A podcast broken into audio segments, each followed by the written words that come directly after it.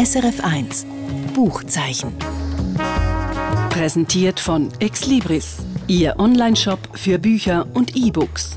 exlibris.ch Der eine ist Anwalt, der andere Schauspieler. Doch etwas haben die beiden gemeinsam, eine grosse Leidenschaft fürs Schreiben. Der eine, der Ferdinand von Schirach, verbringt seine Nachmittage gern an einem schönen Ort, beispielsweise in einem französischen Garten und schreibt darüber. Nachmittage heißt sein neuer Erzählband. Der andere, der Steffen Schröder, ist mit einem grossen Physiker entfernt verwandt.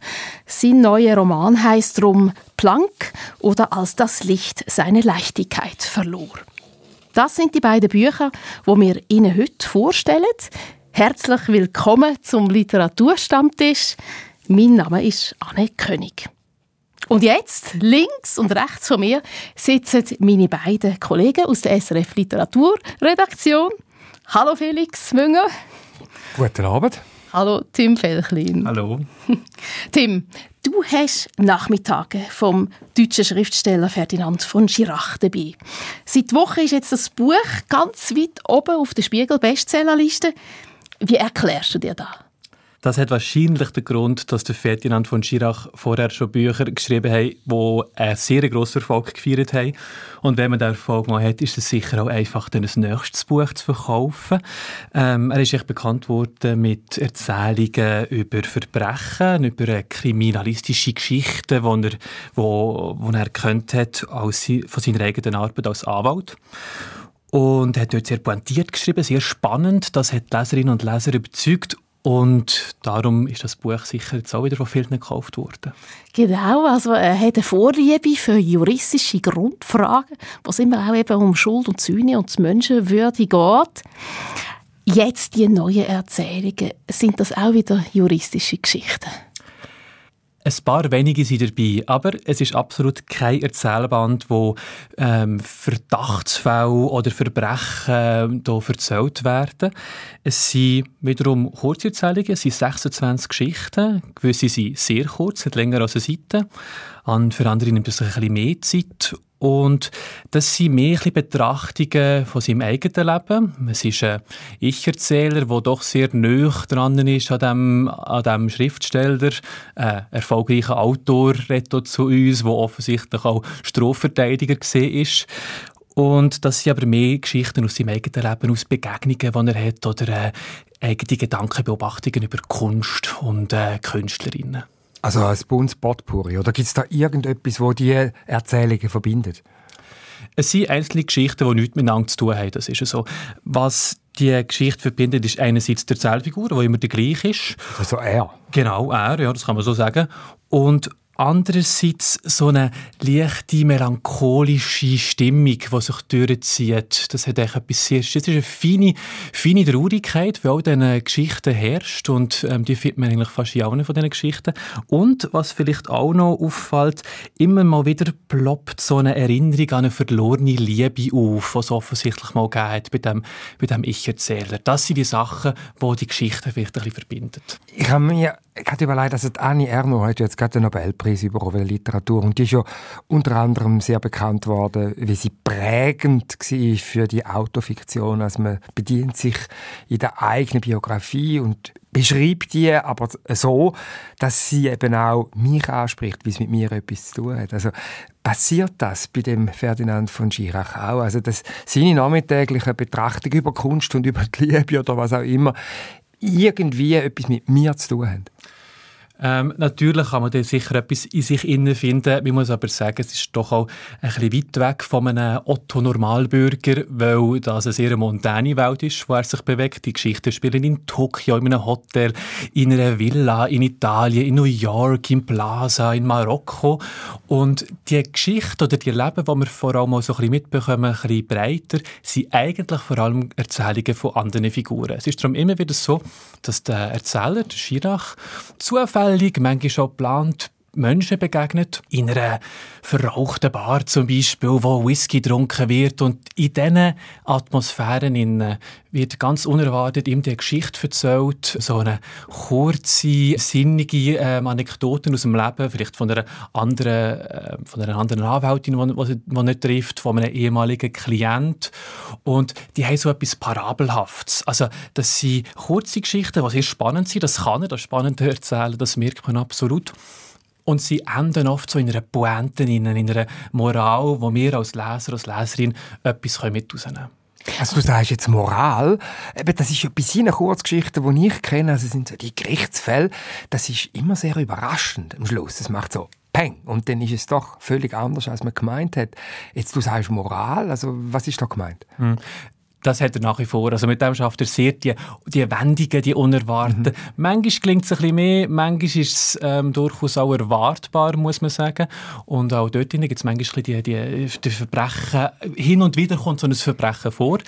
Es ist jetzt aber nicht so, dass er mit einem moralischen Hammer auf uns niederschlägt, ähm, im Sinne von, so soll man das Leben führen und so nicht. Es ist eine Kunst von Ferdinand von Schirach, dass er immer so eine Grauzone offen lässt und uns so ein bisschen ins Philosophieren und Signieren Definieren zwingt zwischen der Frage von Treue und Untreue, Schuld und Sühne oder einfach, wie kann ich mein Leben lebenswert gestalten und das, äh, das ist die Art von Moral, die er einem so ein bisschen mitgibt, als Denkanstoß. Vielleicht kann man es so ausdrücken. Es sind ja das ganz sehr kurze Geschichten. 26 sind es insgesamt. Mhm. Manchmal ist das nur eine Seite, eineinhalb. Mach uns doch mal ein Beispiel, was für eine Botschaft er einem vermitteln will. Also einerseits haben wir, wie du gesagt hast, die ganz kurzen Geschichten. Und als Beispiel ist das ein Ausschnitt oder eine Erzählung über Tagebücher vom, vom Thomas Mann, ähm, wo er erklärt und beschreibt, wie der Thomas Mann sich furchtbar aufgeregt hat und betüpft ist von einer Kritik, die er selber gelesen hat. Und wiederum, der, ein schöner Satz endet, also der gleiche, sehr kurze Geschichte, ich lese das kurz vor, dass der Thomas Mann ein bisschen später in einer Zeitung über ihn gelesen er, also das Leben von Thomas Mann, sei das erstaunlichste Leben dieses Jahrhunderts, jenem Goethes vergleichbar. Und der Thomas Mann fügte es im Tagebuch hinzu, fiel mir auch schon auf. Das ist dann eine kleine, eine kleine nette Pointe, so, aber das Moralische, was ihm, ein bisschen mit, was ihm länger recht abhaltet, sind dann längere Geschichten. Er trifft eine Anwältin per Zufall durch eine Fehlbuchung in einem Restaurant in Tokio, sitzt ihm eine Frau gegenüber. Und die erzählt ihm jetzt äh, von einer Affäre, die sie hatte mit einem erfolgreichen Musiker.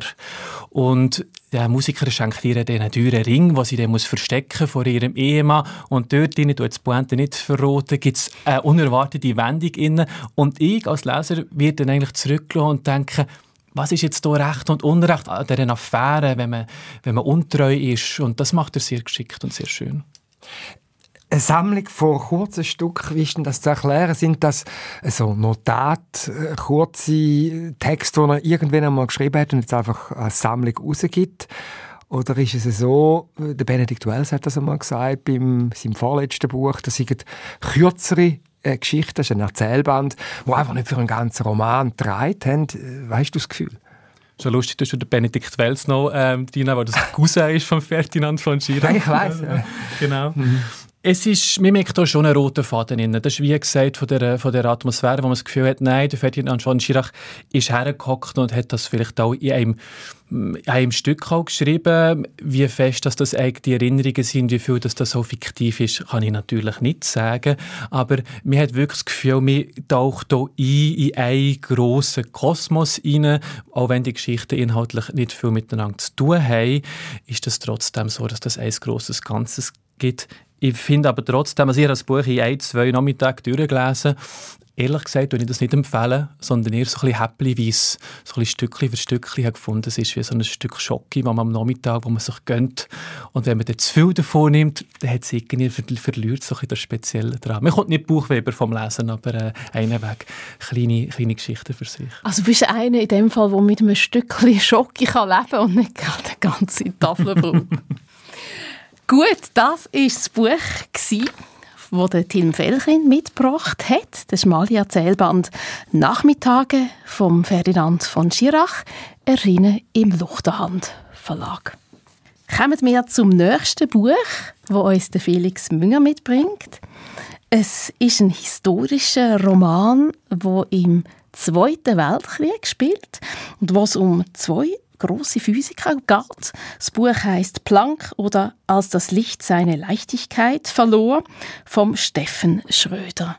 Felix, du hast mir auf dem Weg hier zum Literaturstammtisch gesagt, äh, dass das ein sehr eindringliches Buch ist. Was ist es, was dich daran so gefesselt hat? Dass es Einblick in eine Welt erlaubt, die ich so nicht kennt habe, in die Lebenswelt von zwei Naturwissenschaftlern, die zu den grössten gehören vom 20. Jahrhundert. Das ist einerseits der Albert Einstein und andererseits der Max Planck, wobei der Max Planck äh, die Hauptfigur ist. Die beiden Physiker sind miteinander befreundet aber sie sind absolut unterschiedlich. Das zeigt das Buch. Also der Planck ist über 80, tief konservativ, patriotisch und der Albert Einstein, der ist äh, deutlich jünger, zwei Jahrzehnte, äh, ist nicht nur wissenschaftlich ein Revoluzer, sondern auch sehr anti-autoritär drauf und ein überzeugter Demokrat. Wie entwickelt jetzt äh, Steffen Schröder die Geschichte von dieser Freundschaft? Ja, du hast es schon gesagt, ähm, der Roman spielt in den letzten Monaten vom Zweiten Weltkrieg, ab im Oktober 1944 bis Kriegsende und ein bisschen darüber aus, im Mai 1945.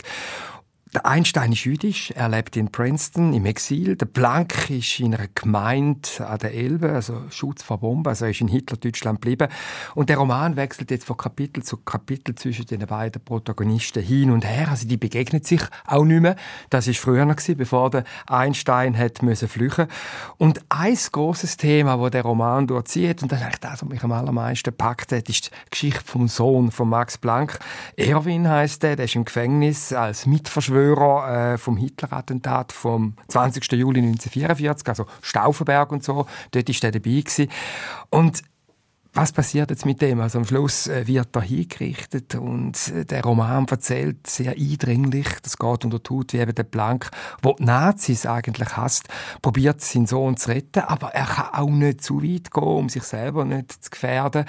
Äh, also es ist ja auch konkret so, dass man von ihm verlangt, er muss so eine Huldigung schreiben an Führer und er schiebt das immer raus, getraut sich nicht recht zum offiziell ablehnen und lehnt den aber ab. Und der Einstein wiederum der ist in den USA äh, und er hilft oder probiert zu helfen mit einer ganzen Reihe von Empfehlungsschreiben äh, Wissenschaftler, für äh, Künstler, um die eben zu reden, um denen zu ermöglichen, äh, aus dem Hitler-Deutschland rauszukommen äh, in die USA. Also jetzt haben wir die zwei Leben oder die zwei Männer, die zwei Physiker, ähm, die begegnen sich nie, hast du gesagt. Und trotzdem, wahrscheinlich sind die zwei Leben aus einem ganz bestimmten Grund gegeneinander gestellt. Oder wie konstruiert er das? Und wieso gerade die zwei? Wie? Ja, wie man kann sagen, die, die beiden grössten Physiker sind. Und der, der Planck hat äh, den Einstein entdeckt, also wo noch niemand von dem geredet hat. Der Einstein hat so ganz einen kleinen Aufsatz geschrieben und der Planck hat sofort gewusst, der Mann ist genial und hat dann dafür gesorgt, dass er äh, eine wissenschaftliche Karriere können einschlagen Sie sind dann zusammengekommen in Deutschland, äh, sie haben miteinander geforscht, äh, sie haben auch miteinander Musik gemacht, man hat sich immer so getroffen. Und dann ist eben der jüdische Einstein, hat dann müssen flüchten und der Planck ist geblieben. Aber noch einmal, um auf den Planck zurückzukommen, also die, die vertragte Situation, also ein großer Physiker gerade unter Druck vom Hitler muss ein Bekenntnis sozusagen geben wie hat er denn die Situation gelöst am Ende? Ja, es eher tragisch. Also der, der Sohn, der, äh, der wird hingerichtet. Also das ist der Volksgerichtshof den Nazis gewesen, Roland Freisler, wo ein nach dem anderen von diesen Attentätern grässlich äh, niedergeschrauen hat im Gerichtssaal und dann hat man die zum Tod verurteilt. Und das wird geschildert, der, der Moment, wo äh, also nicht der Moment von der Hinrichtung, aber die Zeit, wo der Blank kümmert um seinen Sohn. Er, er, er, es ist eine sehr enge, eine sehr liebens, liebevolle Beziehung zwischen den beiden. Und da gibt es einen Haufen andere Figuren. Es gibt die Frau von Max Planck und die Schwiegertochter, also das wäre dann die Frau vom äh, eingesperrten Sohn von Max Planck. Die wiederum ist eine sehr engagierte Ärztin an der Charité in Berlin und schafft dort unter anderem, das ist noch wichtig, unter der sehr berühmten Ärztefigur Ferdinand Sauerbruch, wo äh, der, auch der Liebarzt war vom Hitler und aber da eine sehr eigenständige Position in der Charité hat.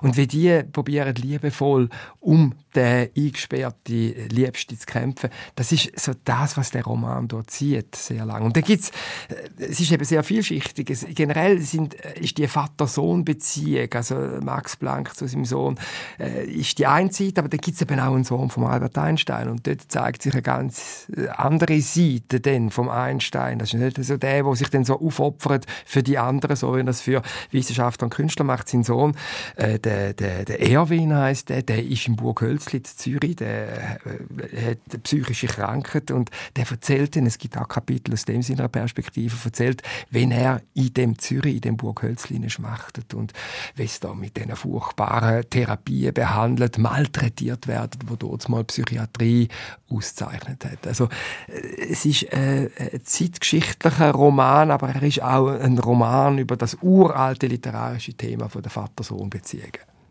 Was hat das Buch mit dir gemacht? Es hat mich zuerst total überrascht, weil ich muss sagen, den Stefan Schröder habe ich einfach kennt als Schauspieler. Der ist äh, der, bei der Soko Leipzig gespielt, der einmal da einer von diesen Kommissaren. Ja, ja. Ähm, und sonst, äh, der ist so ein sehr arrivierter, erfolgreicher Schauspieler. Der ist da am Wiener Burgtheater gewesen, Berliner Ensemble und so. Und ich einfach gedacht, ja, ja, als ich den Roman in die Hand genommen habe, ich schaue jetzt einmal rein, eigentlich ohne Erwartung. Und dann hat das dermaßen einen Sog entwickelt, weil es ist auch sehr poetisch beschrieben. Also, äh, es hat mich absolut reingenommen. Und ich habe mich unglaublich können identifizieren mit den verschiedenen Figuren, also vor allem mit dem alten Max Planck, aber auch mit seinem Sohn, wo in dem Gefängnis schmachtet. Es ist ein Buch, wo sehr viele Möglichkeiten bietet, Empathie zu empfinden mit diesen Figuren. Und einzutauchen in die furchtbare Zeit von dieser Diktatur, wo sich Menschen verbeugen müssen und Kompromiss machen müssen. Oder auch nicht. Also die Frage stellt man sich dann, also wie weit muss man tatsächlich Kompromiss machen? Also der Sohn von Max Planck, der leistet mhm. Widerstand. Der Vater passt sich so an, aber mit gebrochenem Herzen. Das hat mich äh, tief getroffen. Das klingt jetzt sehr, sehr dramatisch auch, finde ich. Und äh, von der Anlegung her von dem Buch erinnert es mich aber auch ein bisschen an die Vermessung der Welt von Daniel Kehlmann, also zwei Wissenschaftler, die im Zentrum stehen und es springt auch ein bisschen hin und her. Dort ist aber sicher auch viel Ironie drin, wo man immer schmunzeln muss. Es klingt jetzt nicht so, als gäbe es das in dem Buch, das du gelesen hast. Es hat vielleicht gewisse Situationskomik, aber es ist jetzt nicht ein Buch, wo ich jetzt sagen Humor ist jetzt ein Markenzeichen. Nein, es ist, äh, es ist ein Drama, das sich da abspielt in diesen dunklen Monaten äh, Ende 1944 äh, bis zum Kriegsende äh, im Mai 1945. Aber es ist halt ein Buch, wo auch verzaubert, gerade auch durch Musik, wo eine wichtige Rolle spielt. Also äh, Musik, äh, wie die Sprache auch, wo der Roman bietet, bietet letztlich einen Ausweg aus dieser Dunkelheit raus. Also der Blank äh, spielt Musik, der Einstein spielt auf seinen Regien. Auch der Sohn vom Einstein lässt in seinem Burg Hölzli äh, Musik, die ihn verzaubert und in eine andere Welt bringt. Es ist ein, ein, ein Roman, wo äh, sehr viel Tiefgang hat und wo ich habe das Gefühl direkt so in Seele von einer Leserin oder einem Leser äh, greift, wenn man sich darauf einlädt.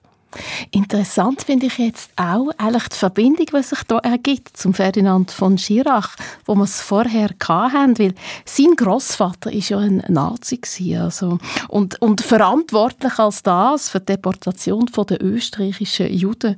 Und dafür ist er äh, für 20 Jahre verurteilt worden an den Nürnberger Kriegsverbrecherprozess. Und der Ferdinand von Schirach hat eigentlich nie eine Antwort darauf gefunden, warum sein Großvater zu so schrecklichem fähig war. Lässt Steffen Schröder seine Figuren eine Antwort finden? Ich glaube nicht, dass er eine Antwort gibt, wie es genau war, wie das ist mit dieser Schuld. Ich glaube, er zeigt mehr, wie jetzt der Max Planck mit dieser Situation umgeht. Dass er seinen Sohn verliert. Und, das, und zwar ein Regime, das von ihm noch Unterwerfung und Huldigung fordert. Und ich glaube, das ist das wahrscheinlich auch, was der äh, Steffen Schröder angetrieben hat. Das ist ja der Ur Urgroßvater mütterlicherseits, glaube ich, also ein weit außen Verwandter, der Max Planck. Und die Geschichte, das hat er in einem Interview gesagt, äh, ist immer irgendwie präsent in dieser Familie und er ist dann dem nachgegangen und hat angefangen an diesen Fäden zu ziehen und ist selber ergriffen gewesen, was da rauskommt und eben was für Ambivalenzen da sind von einem Menschen, der in einer Diktatur äh, leben muss. Und ich glaube, das äh, lässt er stehen. Aber er, er löst dann eigentlich am Schluss, denkt mich, ähm, doch eigentlich positiv aus. Also der, der, der Mensch hat, so wie auch die große Hannah Arendt äh, gesagt hat, immer eine Wahl, auch in der Diktatur. Und der Max Planck macht es eigentlich äh, nicht schlecht. Äh, er hat mir den Eindruck, ich meine, wenn ich in dieser Situation gelebt hätte, weiß ich nicht, wie ich mich verhalten hätte. Und er bleibt doch aufrecht, also sein Rücken bleibt irgendwie gerade. Und wo dann der Krieg vorbei ist, fährt er mit seiner Frau dann nachher weg und der letzte Satz vom Roman ist, er, also der Max Planck, sieht Marga zuversichtlich an. Also es ist auch die Liebe zu der Frau, neben der Liebe zu der Musik, neben der Liebe zum Sohn, neben dem unerschütterlichen Glauben an die Wissenschaft, wo ihn durch die Zeit durchtreibt. Jetzt, wie viel Wahrheitsgehalt hat das Buch? Also es ist ein historischer Roman. Ähm, es ist auch ein eine eigene Familiengeschichte drin. Mm, er hat viele Quellen recherchiert und eingebaut. Kann man das sozusagen als Erweiterung von Geschichtsdokumenten lesen, wo wie einen mhm. anderen Blick gibt? Oder? Ich, ich glaube, es ist genau so, wie du sagst. Auch nicht. Also, es, auf jeden Fall steckt da sehr viel Recherche drin. Eben die Ur Urgroßmutter, ähm, das ist äh, die Schwester gewesen, oder die Halbschwester, zum ganz präzise vom Max Planck. Und da gibt's Briefe, da gibt's Aufzeichnungen, da gibt's Fotos. Und er hat im Laufe von einer längeren Zeit all das zusammengetragen. Und ich habe schon den Eindruck, dass er sich um größtmöglichste Präzision bemüht. Aber wie das so ist, in einem historischen Roman gibt es natürlich einen Haufen Leerstellen. Da gibt es Sachen, die man nicht weiß. Er kann ja auch nicht in den Kopf von so einem Max Planck oder einem Albert Einstein hineinschleifen. Und das tut er sehr subtil, vorsichtig fühlen mit Fiktion. Und nie so habe ich den Eindruck, dass es kitschig wird, unglaubwürdig wird oder dass ich das Gefühl habe, naja, also, äh, der fantasiert jetzt da einfach etwas zusammen. Ich glaube schon, dass man es als Ergänzung zu einem historischen Werk kann lesen kann. Merkt man dem Buch an, dass es ein Schauspieler geschrieben hat? Also bei Ferdinand von Schirach haben wir ja die, die juristischen Grundfragen ein bisschen drin, äh, so wie er vielleicht die Figuren auftreten lässt. Ja, das ist, das ist jetzt noch eine spannende Frage. Ich, ich glaube schon, dass man das merkt. Und zwar eine Schauspielerin, ein Schauspieler, sage ich jetzt einmal als Laie, muss ja die Gabe haben, Entwicklungen können zu zeigen auf der Bühne innerhalb von eineinhalb Stunden oder zwei Stunden oder wie lange halt in so ein Drama geht. Und das muss sehr viel passieren. Also, äh, wie so quasi ein, ein, ein angepasster Mensch zu einem Revolutionär wird oder so. Das passiert ja nicht einfach retzbetz irgendwie auf der Bühne. Und genau das, dunkt mich, macht er wahnsinnig gut. Also bei dem Max Planck, wenn wir nochmal bei dem Beispiel bleiben, der wird aufgefordert, äh, dem Führer eine Huldigung zu schreiben. Am Anfang zweifelt er und bis er sich dann 250 Seiten später dazu durchringt, da jetzt einfach zu sagen, nein, ich mache das in dieser Situation, wo mein Sohn im Gefängnis steckt, nicht, das passiert sehr subtil. Und ich, könnte mir vorstellen, das sage ich jetzt einfach so in Kübel rein, ich könnte mir vorstellen, dass da äh, ja, der Schauspieler Schröder durchschlägt. Ich stelle mir bei einem Schauspieler als Autor vor allem vor, dass die Figuren dann sehr gut gezeichnet sind, weil er das ja von Haus aus genau kann. Und so wie du sagst, sie haben der Max Planck und Einstein sehr gut gezeichnet. Bei anderen Nebenfiguren ist das auch so. Kommen die sehr zur Geltung? Ja, es gibt auch, um noch etwas Kritisches zu sagen, auch Figuren, die ich jetzt nicht so toll finde. Es gibt eine russische Spionin, die beim Einstein ist, oder muss ich vorstellen, dort in selber Zeit entwickelt die Amerikaner ja auch die Atombombe äh, aus Angst. Äh, der Hitler hat sie dann zuerst wobei äh, der ist weit weg davon gewesen, jemals eine Atombombe können zu entwickeln. Aber das Manhattan-Projekt, das man in den USA lanciert hat, spielt da eine Rolle.